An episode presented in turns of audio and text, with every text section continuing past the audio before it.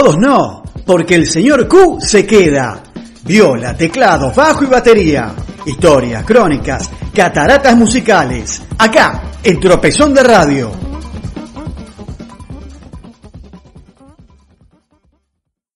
Buenas noches, Pablo. Buenas noches, Marcelo. Buenas noches a todos ustedes, mi querido Radio Escuchas. Los saluda como cada martes o cada sábado o cada el día que ustedes quieran, el señor Q, presentándoles esta vez el capítulo número 23 de la historia del rock argentino, acá en las cataratas musicales, acá en Tropezón de Radio. Y este martes empezamos con una serie en la que vamos a hablar de la banda más importante de rock de la historia de Latinoamérica. Seguro, ya se dieron cuenta de que vamos a hablar de Soda Stereo. En este primer capítulo vamos a recorrer algunas historias de su nacimiento, aparición y consolidación en nuestra escena rockera. En sus inicios, la recién nacida banda creyó necesitar un cuarto integrante, tanto como para definir su sonido como para evitar ser comparados con The Police. Así, pasaron por la banda alternadamente el saxofonista Marcelo Pelater, el guitarrista Daniel Mazzitelli y el percusionista Adrián Bilbao, sin mayores resultados que un par de ensayos. Hasta Ulises Butrón llegó a grabar un demo con ellos, pero tampoco quedó. Richard Coleman tenía 19 años, un nene, cuando recibió un llamado telefónico de Charlie para probarse con la banda. Y el mismo Ricardo cuenta lo sucedido. Cuando voy, le llevo unos temas míos y a Gustavo le parecieron interesantes.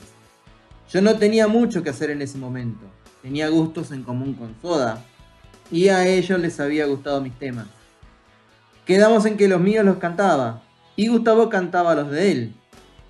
Pero la sensación que tenía era que ellos estaban acompañando mis temas y yo acompañaba los suyos. Fue algo así como de noviembre a marzo mi tiempo en la banda, hasta que antes de un ensayo le dije lo que sentía, que tenían que ser ellos tres. Como primer tema, esta velada vamos a escuchar una de sus primeras canciones que tenía video antes que se grabara el disco. Así eran de obsesionados con la imagen de la soda. Esto es Dietético.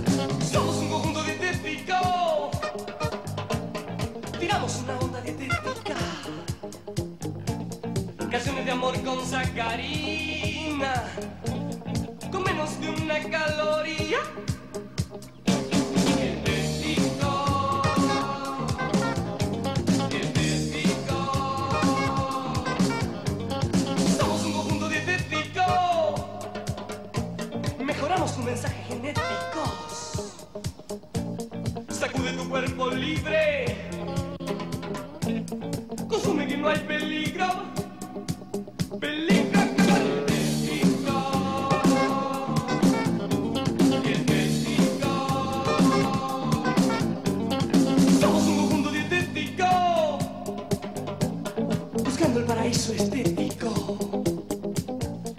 Nuevas mentes descremadas, siluetas de gimnasia jazz. Estético, estético,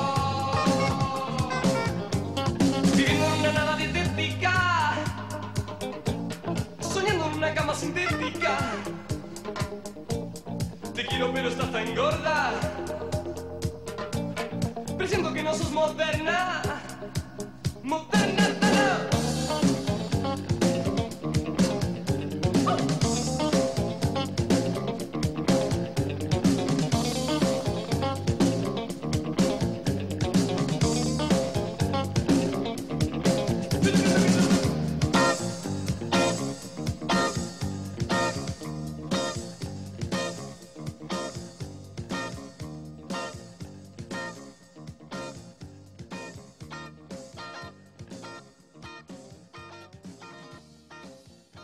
Soda se dispuso a recorrer el under porteño como trío en los caminos allanados por Sumo, Metrópoli, La Sobrecarga, Genial con Coca y Los Twist, tu Free Pub, La Esquina del Sol, Café Einstein y el Bar Cero. En cuestión de meses, Soda se convirtió en la banda más convocante de esa escena. Z cuenta, los shows explotaban de gente. Luca venía con una bolsa con cassettes de corpiños en la madrugada para vender y nos decía, ustedes tienen que cobrar más caro, están cobrando muy barato y viene mucha gente. Lo admirábamos.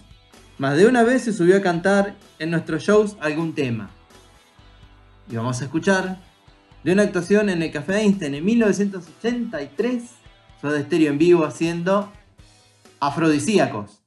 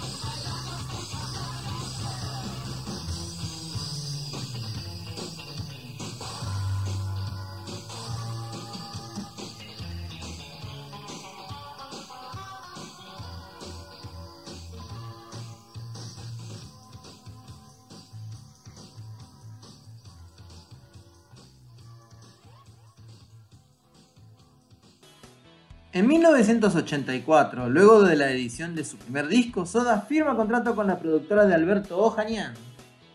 E inmediatamente se programó su primer gira nacional con 14 shows y en micro propio. Mi plan era que siguieran tocando la mayor cantidad de shows posible. En ese momento estaban catalogados como artistas de plástico. Algo que no compartía en absoluto. Había mucho talento para desarrollar, pero había que darlos a conocer por medio de shows y en programas televisivos. Nos cuenta Ojañón. Él consiguió presión la primera entrevista de Soda en televisión. Fue en Badía y compañía. Yo tenía comunicación muy cercana con Badía. Me acuerdo de que no quería mucho a Soda. Quería otro tipo de artistas. Spinetta, Lebón. Y a estos no los quería.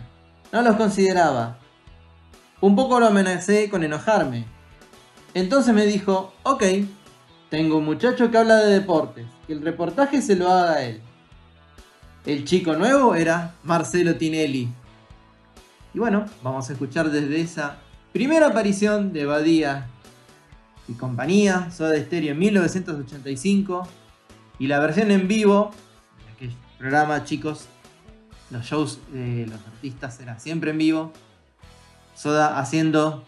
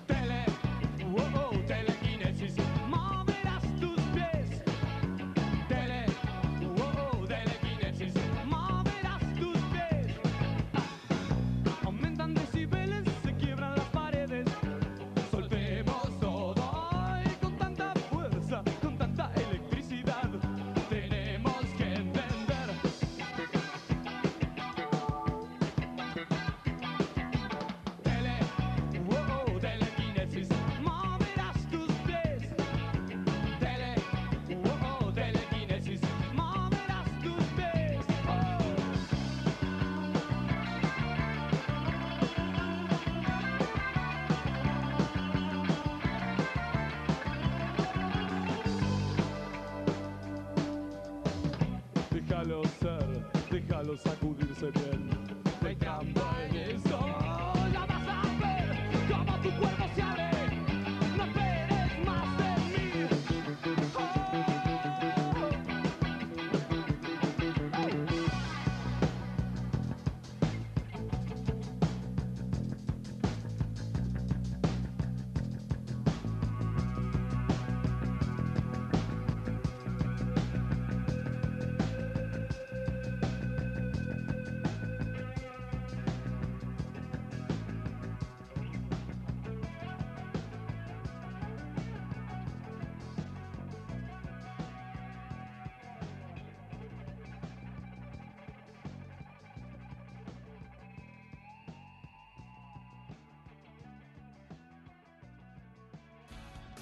Yo soy absolutamente consciente de que Soda Stereo entró primero por los ojos.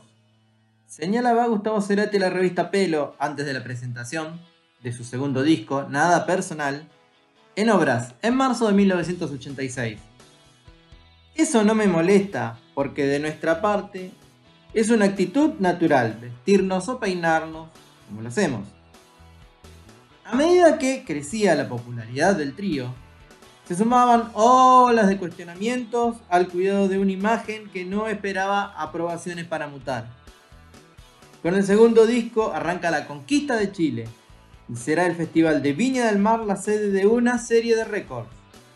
La Cruz Roja registra 120 casos de histeria femenina en la Quinta Vergara y esto marca el comienzo de la sodamanía. Los peinados darkies de Cerati, Z y Charlie van a dar tanto que hablar como su sonido de aplanadora pop. La sastrería de Echo and the y de The Cure son modelos de imagen y también un cambio en esa euforia que comienza a ponerse oscura y existencial. Y de este recuerdito, del álbum Nada Personal de 1985, vamos a escuchar una versión en su actuación en Badía y compañía, pero ahora sí, Badía los quería porque ellos se habían hecho famosos y porque llegó el cambio de época. Entonces, bueno, Badía se tuvo que adaptar. ¿Vio señora? Esto es Soda Stereo haciendo juegos de seducción. Esto es Juegos de Seducción.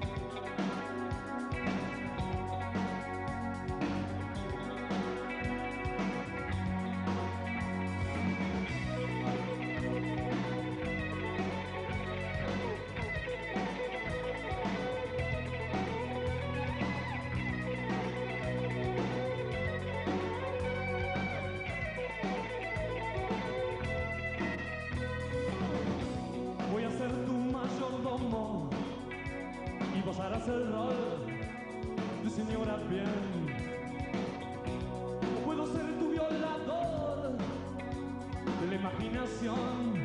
Esta noche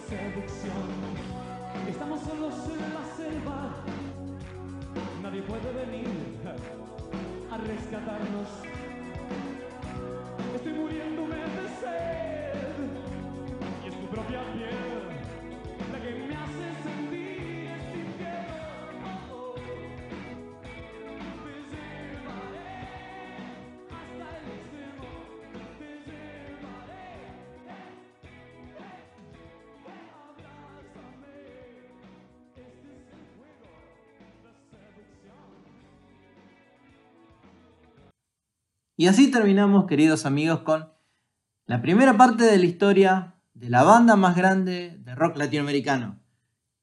Una historia que va a tener muchos, muchos, muchos capítulos. Así terminamos con Soda Stereo. Los saluda el señor Q. Sigamos cuidándonos. Estamos en el pico de la pandemia. o algo parecido. Cuídense mucho, queridos. Cuídense, protéjanse y hasta todos los momentos.